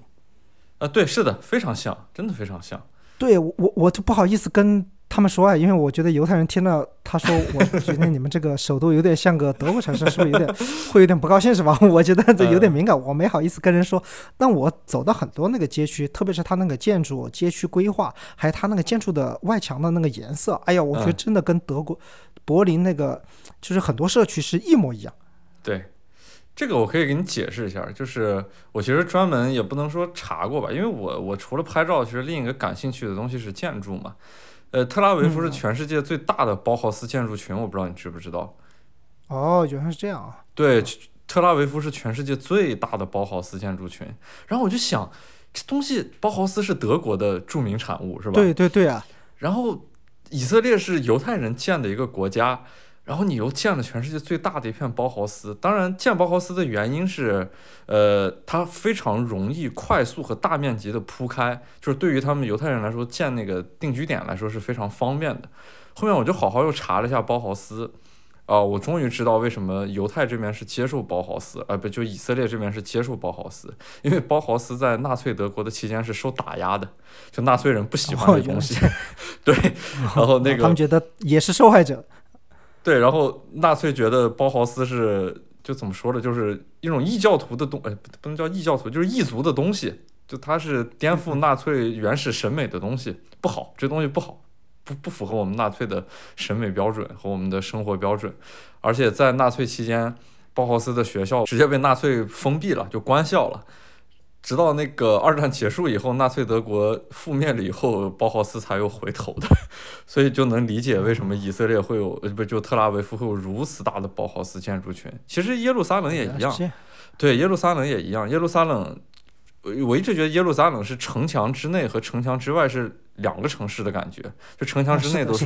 对对对对，所以城墙之外有很也也是仍然有很多这种包豪斯的建筑，这就是你为什么在柏林能看到的那种感受，在特拉维夫也有，因为他们建筑风格是相似的，包括生活方式，因为建筑会影响人的生活嘛，那种小的独栋的小呃小的独栋的 house，然后。不大的那种街区，邻里之间的关系那种距离感会产生相应的生活方式嘛？因此，就是你会在特拉维夫得到那种生活方式，在柏林也比较像，就只是西柏林了，因为东柏林好多楼都是那种勃列日列夫楼嘛，就是苏联式的那种，它生活方式就又是另一种，就跟我们中国，尤其是北方是很像那种大院的感觉是比较像的，但是西柏林和特拉维夫这种东西就比较契合了。怪不得，还有这个渊源，你看，对我就给你解释了，又学到新知识，学到新知识了。然然后那个特拉维夫，我不知道你有没有这种感受哈？我走在那个海边，它不是从那个海边往南走，就能走到它那个雅法老城、雅法港那个老城那边，嗯嗯，就沿着那个海滨大道走，我看到旁边那个建筑，我有一种特别强烈的感觉，我觉得这里很像贝鲁特，啊，太像了，那 那真的太像了，完全是。真的是当时给我的感觉就是特别，我走到那个就是高级酒店那个区，它不是那个洲际酒店就在那个地方嘛？我当时一看洲际酒店那个地方，一片过去都是那种高档酒店，我靠，这个不就是特拉维夫呃那个就是贝鲁特嘛，就完全一模一样。就被炸毁那块儿嘛，就是海港那块儿，对对对对对，就是快快到那个汇丰银行那块儿，就完全一模一样啊！我觉得根本没什么任何区别。哎，我当时觉得你看，就是完全是人为，他民族也不一样了。嗯，他那个国家也不一样，也有还现在还在战时，但是你看他的很多就是地中海沿沿岸城市的这种文化底底层啊，大家他的那个思维模式，建造一个城市起来，会不知不觉的大家修成就是一个样子了。对，所以，我我这这这就是我我我自己在播客里面也说过的东西，就是一片地域，其实地域性的东西还是很强的。他们基本上有共同的品味，然后共同的审美，还有包括材料这个东西也是很相似的。就比方说，呃，我们可能中国的建筑为什么跟西方这面特别不一样？它很大的一个原因就是。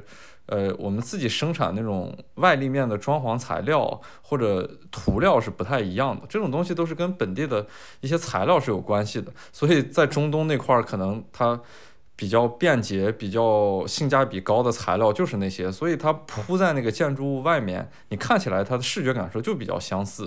然后除此之外，就不光是对，就不光是建筑了，呃，生活方式或者是文化的这种东西也是非常相似的。因为这个地域上的东西，它不是靠国界线能能硬生生的划开的嘛。这种这种东西连接的范围是很大的。呃，就正如我去了那个也门以后。我仍然觉得它跟沙特是很像的，就是就不光是建筑了，然后那个人整个氛围也很像。然后这种东西带来的直观感受就是，也门有一种，就虽然也很穷，也是世界上贫穷的国家，你仍然觉得它比阿富汗是富有的。然后阿富汗的这种穷呢，它跟也门那种穷是不太一样的，就是阿富汗这种穷是带有那种。本地特色的就是它那片地域的，就是南亚和中亚之间那个过渡地带的感受。就就我们知道，你像巴基斯坦的这个经济肯定是比阿富汗要好很多了，但是你去了巴基斯坦北部，就是跟阿富汗很近的那块区域，你仍然觉得它很多东西是破破烂烂的。然后，就即使他们经济没那么差，那你仍然觉得就是一切东西都是脏乱差，然后有有一种很破败的感觉。这个跟阿富汗本土是很像的，就我觉得这是一片地域性的东西，它有时候不代表跨越了跨越了国界，对吗？对对对，它会跨越国界的，它不代表很多经济，不代表很多其他的东西。就再再极端一点的例子，就像喀什的老城，跟阿富汗不是也很像嘛？就就你不断吐槽的那个追风筝的人，拍摄地不是就是喀什吗？对，然后完全以假乱真嘛。对对对，其实这种东西都是一脉相承的。他们本土就喜欢建那种土坯房，然后中亚的那个土坯房。就包括喀什、包括喀布尔和坎达哈这些土坯房，它确实在气质上，它就是不如，呃，也门的那种土坯房。因为也门像我去的那个西巴姆，那土坯房都是人类自古以来建土坯房高度的天花板了嘛。就是人类能用土这种材料建造的楼，最高的高度就是西巴姆那种三十多米的，可能有个五六层，他们的楼层矮，可能得有七八层这种楼了。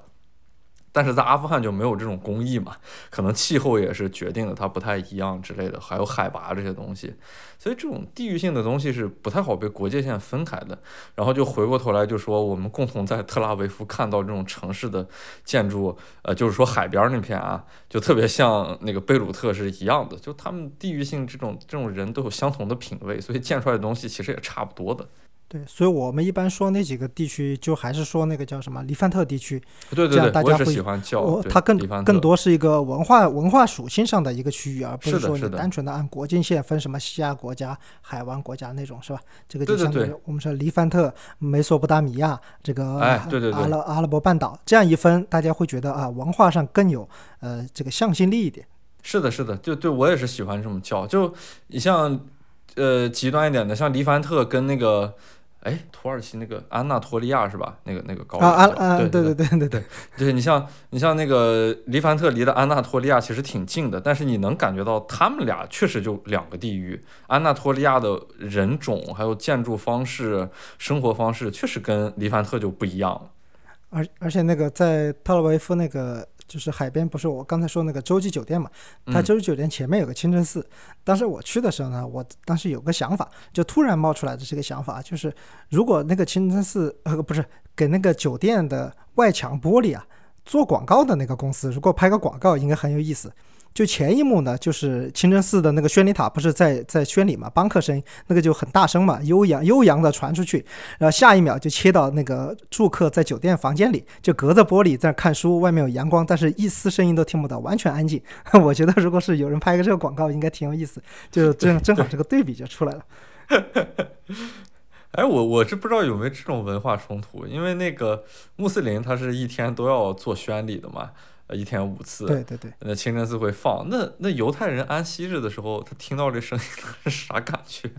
我没太关，因为我没太去过犹太人的社区。其实，因为安息日不是就是就确实是特别安息，就啥都不干，音乐都不听，真的是啥都没有，什么车、公交车什么全全都停了。对对对，就是还能出来的就是那种真的是卷王了，那个连连宗教习俗都不要了，还还要出来工作的，就真的是没有。关键是我觉得一我一直觉得邦克那个声音啊，它是传的很远啊，啊非常远，很很很有穿，对，很有穿透性啊。我觉得不是说你不想听就听不到的那种感觉。对，有时候你是没办法呀，就是你你不想听也没办法，就是你只要在那个同样这个区域里，就是你一定能听到那个悠扬的邦克声。等于犹太人安息的时候就忍着呗，是吧？他也没有别的办法。我觉得就各过各的呗。他他们那个街区划分还是挺挺那个明显的。我觉得可能就自自己就互相就忍了。哎，但是我不知道你有没有这种感受？你在北美的时候，你对犹太人什么感觉？反正我在，尤其是像纽约，我不是特别喜欢犹太人，就觉得他们特特张扬、特闹腾。嗯，我感觉这个就是我我前面那一期大概讲，我没有展开，我觉得可能呃不不太好展开，因为他那个篇幅有可能太长了。就是我提一点，就是什么呢？就在以色列的犹太人，他也不是，就是我们认知中的犹太人，他不是一种犹太人。对，是的，是的，这个世界上没有没有一个民族是就就需要犹太只是一个，他也是分很多种。对对对，他他也是很多种，他是以这个你只要信犹太教是吧？他是这个信仰寄托的。对。然后它里面有很多就是以前生活在不同区域的，比如以前住在东欧的，以前住在北非的，以前住在亚亚洲的。对，甚至于埃塞那边不是还有黑人犹太人，还有包括咱们河南嘛？河南这种东亚犹太人。它它有很多那种内部的，就是鄙视链，然后也是在那种系统性的种族歧视，就是内种族歧视。所以我们能看到的，就在在在纽约啊那些犹太人就已经是，嗯，怎么说呢？他们应该叫犹太裔，就犹太裔，他们是美国人了嘛？对，他们是犹太裔，他是就是那种能代表光鲜亮丽的犹太形象的那一部分人，但是实际上他的那个族群其实是很少的。我觉得也不知道是谁在神话那个犹太人是吧？就觉得犹太人就是最聪明的，然后又是最能赚钱的，然后又是什么呃什么还编编点那低碳文学什么罗斯柴尔德家族那些东西。哎呀，我觉得我我一直在思考这个问题，就不知道谁在神话犹太人。就他们这个外宣是挺厉害的。对对对，你看咱们真的去过以后，对我们去过以色列以后，就会就会祛魅嘛。我们觉得犹太人也就那个样子，对吧？但但是不会觉得犹太人有那种特别特别熟的。我在犹太人有以色列也有很多很坑人的那种犹太人，不是都靠谱的，然后也不是很厚道的，是吧？呃，那他可能比阿拉伯人好点儿，但是他也不是说那种就是传说中的那么多光环。对我觉得还是应该要平常心对待一点。对，我是我是烦他们的一个原因，主要是因为纽约这种城市不是特别融合嘛，就是相对来说是所有的人种、所有的语言在那儿基本上都有，它就。像一个世界中心似的，但是只有犹太人，就是那种正统犹太教徒，呃，像在布鲁克林聚居的，反正是比较多。然后皇后那块儿好像也有一些，就只要他们在自己的社区，就你会感觉还是比较封闭的，你进不去。但是他们自己呢，又很影响别人的生活。就有一次在布鲁克林晚上，不知道犹太人要过什么节，他们自己就包一个那种面包车，高声放音乐，那声音特别大。虽然这个这种情况在美国是很正常了。但是就是从你面前来来回回过的时候，还是还是稍微有点烦的，而且你跟他们打交道也会觉得有点难，就是他们是自己的一个社区，他们有点排外，就跟纽约整体的那种很融合的环境稍微有点格格不入，只是稍微没有那种说是绝对的情况。他们反正不如阿拉伯人好打交道，而且那种就是比较信仰比较极端的那犹太人，他的那个极端程度真的也是特别的极端。呃，对，他和那种极端的啊阿拉伯的穆斯林的那些极端，其实他是一体两面，就是跟在照镜子是一样的。就不管你是哪边急，你你的那个特点不是你的左还是右的问题，是急这个词的问题，就急的程度的问题。嗯嗯，我觉得两边急的都都差不多。一看，其实可能那种极端穆斯林才才是最能理解极端犹太人的。对，有可能是。但哎，对，而且在这个有点，嗯，这这可能有点敏感，我觉得不知道这个合不合适说。对对对，我觉得这可能不太不太不太好方便继续展开了。对对对。而且这个回归到以色列，就是，呃，他们以色列本地的犹太人有时候也不太喜欢这种哈雷迪犹太教徒，就是因为他们不用服兵役，你知道这个事儿吗？啊，就是因为他们的那个宗教身份是吗？对对对，就是正统犹太教徒不用服兵役，然后其他那些犹太人不是得服兵役嘛，而且他们得交税，他们就觉得这些人天天就是花着我们的税钱，然后还不用履行任何义务，每天就拜一拜，然后哭一哭。生活就能很好，所以所以他们有的人也是，就就内部的人都不喜欢这种正统犹太教徒。所以你你一听这个描述，是不是就让你想起了伊朗啊？对，那个特权的教 教士阶级是吧？你会发现所有的这个不同宗教的他的这个体制其实都是，对对，都都很很接近，大家都能找到相似的例子。然后那个现在我饿了嘛，然后咱们就说一说以色列的食物呗。你你反正列给我可以可以换一个比较轻松一点的话题，对，放一个不聊那个比较极端的。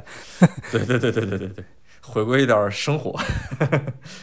就是以色列的那个食物，就是我我这里先插一个，就是算是怎么说呢，小知识吧。就是嗯，正统的犹太人啊，他们吃的那个东西就是叫 kosher，就是那个节食，对，就是清洁的洁嘛，节食。呃，这个节食是一个。比清真那个哈拉还要极端，不叫极端，或者说还要要求更严格的一个一个饮食标准，就是很多哈拉能吃的东西，他们都不能吃。所以我觉得，呃，你你去以色列，很多人如果你要去体验比较传统的犹太食物的话，可能会很不适应，因为很多东西你发现不能吃，比如说他们那个就是猪肉是两边都不能吃，这个是没问题。但是呢，呃，那个 kosher 这边呢，就是牛肉的话，它也有部分不能吃。就是猪肉，呃，哈拉清真那边是牛肉，你可你可以吃没问题。然后宰杀呢，就是大家都有，比如说这种要祈祷啊，这这这些都是都是该有的有的。还有还有一个比较重要的就是它的那个呃肉制品和乳制品，呃，犹太人是不能混着吃的，就这顿如果有肉就没奶，有奶就没肉，就是我举个比较简单粗暴的例子，就是就 是啊这么来的。所以很多犹太人他去到那个呃外面去啊，就是那种比较传统的犹太人，他很不适应，因为这个世界在外面呢还是清真的穆穆斯林要多一点，他哈拉的东西很好找，但是 kosher 的嗯东西就不那么好找，这两个都是需要去那个认证的，就不是说你说自己是 kosher 是哈拉就行，它一定是有机构认证的。这个机构认证每呃说个题外话，这每年它能产生很大的那个经济效益。就是我我有认识在马来西亚有做这个的，就是给你认证哈拉，就你、嗯你就花钱去买，就就那种感觉啊。但，这个就不展开了，可能有点敏感对对对对，然后那个穆斯林呢，他去呃犹太那个地方呢，他就就就是没问题，因为呃如果是 kosher 都能满足的，他们那个哈拉更更没问题了。所以说阿拉伯人去吃 kosher 的东西，他就比较放心了，反正都是就就就一般都能满足嘛。但我觉得嗯那个就太严苛了，对我们游客来说就就也没必要，就大家去吃正常的，就是也非要去体验那个什么呃以色列传统的东西。呃，可以尝试一下吧，但是你说、呃非要去严格遵守他们那个，你又不信他那个教，就没必要嘛，对吧？哎，我还真是没吃过节食，我在我在以色列吃的都是中餐或者日餐，哦，是吗？啊，是吗？很容易吃到，就很奇怪。在在耶路撒冷，我经常吃中餐，然后我我还发现那些中餐都是台湾人开的，就特别奇怪。我不知道为什么耶路撒冷有那么多台湾人。然后在特拉维夫有一家日本拉面馆儿，哎呦，那个做的太好了，就是很正宗，怎么都是吃得很爽东方美食？吃的 真的很爽。因为确实我一般去以色列，我除了第四次去的时候是专门从国内飞过去的，我大部分时候去它都是从周边国家过去的嘛，从要么某个穆斯林国家，然后要么是从欧洲那边过去，所以就基本上吃肉吃的挺多的了，在去以色列之前。所以他们的服呃他们的食物不是都差不多嘛，我就没有体验当地的食物。一般到了那边能碰到一些东方的餐饮，我就去吃东方的餐去了。呃，反正特拉维夫有家日本拉面馆，给我印象真是特别好。它它挺贵的，反正吃那么一碗要可能一百多人民币了，就比日本贵多了。哦，那那，但是那个以色列物价可以理解。啊，对对，在以色列可以，因为以色列吃一顿麦当劳都要八九十呢，所以说那个 对对就就就真是很贵，所以吃完那个东西感觉就还，哎，就是味道太正宗了。反正那次在特拉维夫挺好的，就是，呃，我我我等于是逛完那么一大圈儿回来之后，在特拉维夫是比较休闲的嘛，呃，去了吃这些 去吃日本的拉面，然后住那个酒店也挺好的，就是。呃，从设施呀到服务，整个都很舒服。酒店还送我一瓶儿气泡酒，呃，虽然我没有喝，但是他送了我一瓶儿。嗯，在街头的时候，就就特拉维夫很热闹那个街区，我现在忘了名字了。我是先逛完那个包豪斯建筑群，还它还有一个包豪斯建筑的博物馆。从那边出来，回到我住那片区域，就街头各种人，各种人种，什么玩滑板的，然后跳街舞的，就很热闹。所以我我就那一瞬间感觉特拉维夫特别像纽约嘛，然后它也比较亚，就是各种文化在那边都是就比较显得比较嬉皮。哎，对对对对对，就就。啊就那种感觉，它不是那种很正统的那种文化，它就是反正比较偏亚文化那一套东西了。呃，反正还挺好的，就整个整个特拉维夫给我的感觉就是就是这样的，它不是一个吃得好，玩得好。啊，对，吃的好，玩的好，对，比较休闲，然后又也也也也也比较丰富。我是那个尝试过一次那个 kosher，就是节食是，是我去以色列的时候，正好是他那个呃叫什么光明节，嗯，正好啊，是光明节的时候嘛。非常重要的节日。对对对，所以我运气还挺好。然后那个当时呃住的那个地方，他就组织了一个就是分成个仪式嘛，教你大家嗯怎么祈祷啊，然后呃吃的都是那种传统的节食啊，反正就感受了一下，嗯。图一乐还可以，你叫我天天吃我也受不了，就是那种，你知道我我一个四川人，这个你叫我不吃猪肉已经很难受了，是吧？对 对，你你不吃猪肉已经很难受了，他不吃猪的基础上还有很多不能吃的。哎呀，我觉得你要哈辣已经我勉勉强强是能接受的，就 kosher 嗯我真的是很难。他他血也不能吃，因为他觉得那个血液啊是那个叫什么生命的这个源泉嘛，他血液不能吃。啊，那我一火想，那我们四川这个什么毛血旺这拿拿过去，这个东西不是触及了这它的每一个雷点是吧？你看里面又有血又有猪肉，每一个雷点都触及了，这 这就完全不行。踩的完完全全的，你们这就是按照人家的宗教禁忌发明的菜。对，就就就是那种感觉。但是他他们就是传统的菜，不是那种传统，就是那种乡间菜啊。有些做的不错的是吃什么呢？就是哈利里湖的里面的那个鱼，不叫圣彼得鱼嘛？那个在以色列很多餐厅都能吃到。哎，这个东西也是一个，就就我刚更新那期，不是他们在争那个叫什么呃胡姆斯的那个发源嘛？哎，其实这个圣彼得鱼，他们几个国家也在争。就是不是有不是每种鱼都叫圣彼得鱼，他们那个以色列这边叫最传统的那个叫哈利里圣彼得鱼，就是只不仅是这个鱼的品种，还得在那个哈利里海里捞的，这才叫缩的越越来越小的那水泡子里面必须得对对对。然后那个海约旦那边也有，就和约旦河其实都有嘛，那他们就叫这个叫约旦哈圣彼得鱼，呃，这个他们就给前面自己冠冠名嘛。呃，圣彼得鱼是个什么东西呢？其实就是呃非洲鲫鱼，它那个学名有点长哈，就是我我不太记得它那个学名了，但是它就是非洲鲫鱼的一种。这个国家这这个东西咱们国家也有，叫什么呢？就是罗非鱼。哦，就是咱们在很多对广东啊，还有那个广西那些吃到很多那个罗非鱼，就是这个东西，就是哈利里。好吧，外来物种。对，就是圣彼得鱼，因为圣彼得是信徒嘛，那个耶稣的首席大弟子。嗯嗯嗯嗯，他的这个名字怎怎么怎么来的呢？就是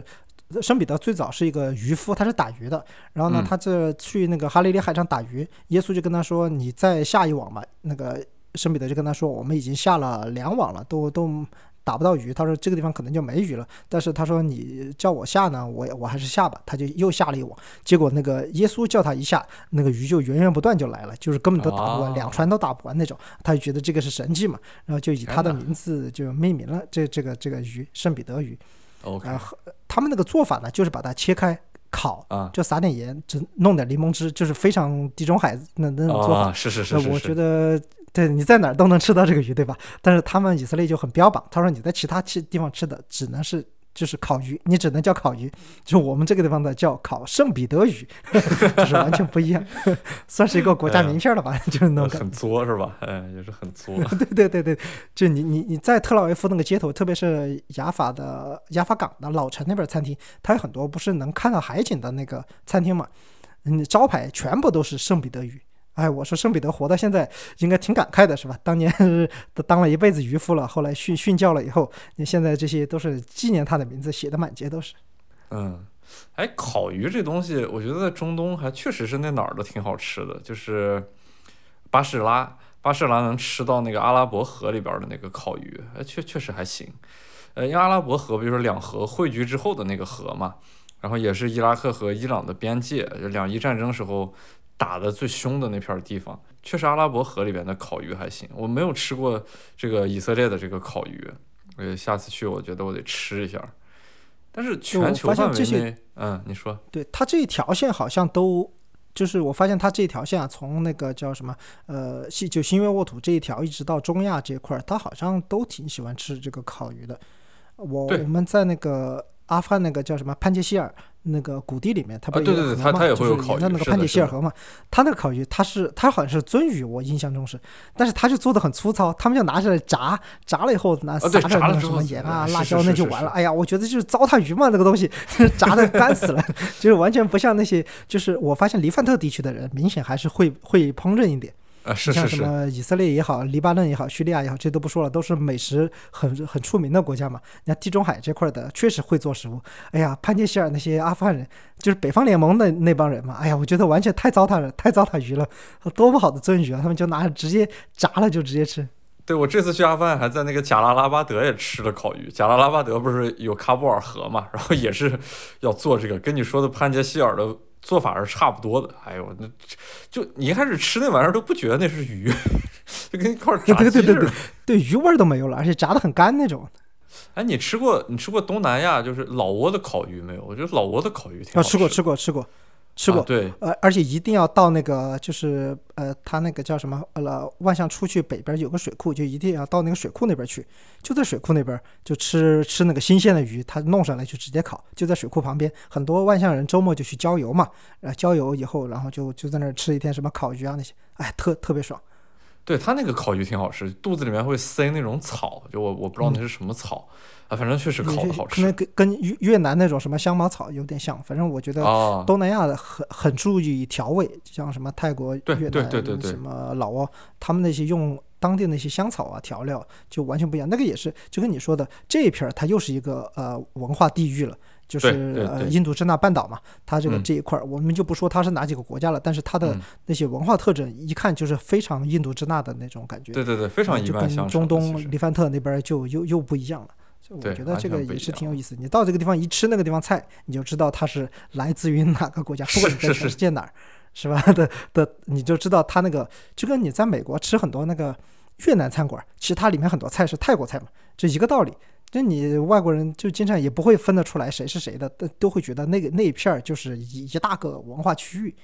就是跟什么黎巴嫩、以色列、叙利亚这是都是一回事儿。我觉得这个观察也是去了很多地方以后啊，我嗯有这种观察体会，我也觉得是一个一个一个收获吧，应该是。哎，真是跟你聊吃的还是挺爽的，因为我其实不是一个吃货，我对吃完全不挑。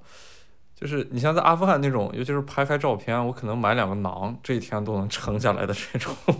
然后在一些各个地方都是看见麦当劳就直接进去吃的那种。但是跟你聊，我就觉得胃口特别大，就好想吃，说的我特别想。我是对我我我嗯是那种就是去一个地方一定要吃当地的特色美食，然后就啊感受一下嘛，因为我觉得呃食物也是这个国家文化的一个重要的一个对，确实是非常重要的它也是承对它也是承载了一个一个这个菜为什么做成这样，跟它的历史文化是有关系的。对，我就是属于那种不是走到哪儿必须对必须吃中餐那种。我认识很多朋友，他们出去一定要吃中餐，然后我就是幸好不是这种人，呃，我我就比较好满足，是吧？对我也比较好满足，就当地人吃什么我吃什么。然后你刚才说你走到哪儿都吃麦当劳，这个我和你有一个比较像，我是走到哪儿喜欢吃一顿肯德基，就是我啊一，定要在全世界尽可能多的国家吃到这个不同 不同国家的肯肯德基，也算是自己的一个小小打卡的一个一个清单吧。啊，对我是因为就是省心嘛，就是懒得操心。我我不是那种必须吃中餐的人，但是就是呃当地的食物最简单的一种方式，呃要么是有肉的，然后要么是某种面食，这种东西就是我比较能。呃去去去适应，然后去吃的比较多的东西，对山西人就离不开面是吧？对他反正只要是面，它做成各种形态都行。因为因为确实馕这东西还挺好吃的，尤其是有的国家烤的哎很很好吃的。哎，你发现没有？你发现没有？在埃及，咱们吃的一个东西叫库沙里，就是那个嗯苦扎利那个东西啊，嗯，就我就特别爱吃那个，因为它里面有那个意大利面，就通心粉那个的，我就感觉那个就是面和面和饭混在一起，然后再浇那个酱，它还淋个辣油，就是在我们这个四对四川人的这个角度来说，就也是很满足啊，就是什么要素都有了，所以我是特别喜欢吃那个东西，而且又便宜，街上每个地方都有。我在开罗经常是不知道该吃啥，我就去吃一碗库山。对你这种方式跟我很像，就是我去了当地，就当地最能见到、最平常、最多的一种食物，只要它是面或者肉，然后我就会去吃。对 对对，对，所以我说我不是一个吃货，因因为哎呀，你像在欧洲这种地方，你要想吃点那种很好的食物，确实成本不低的。对，确实吧确实嗯，现比较现实这个问题。对，这个这个问题是很现实的。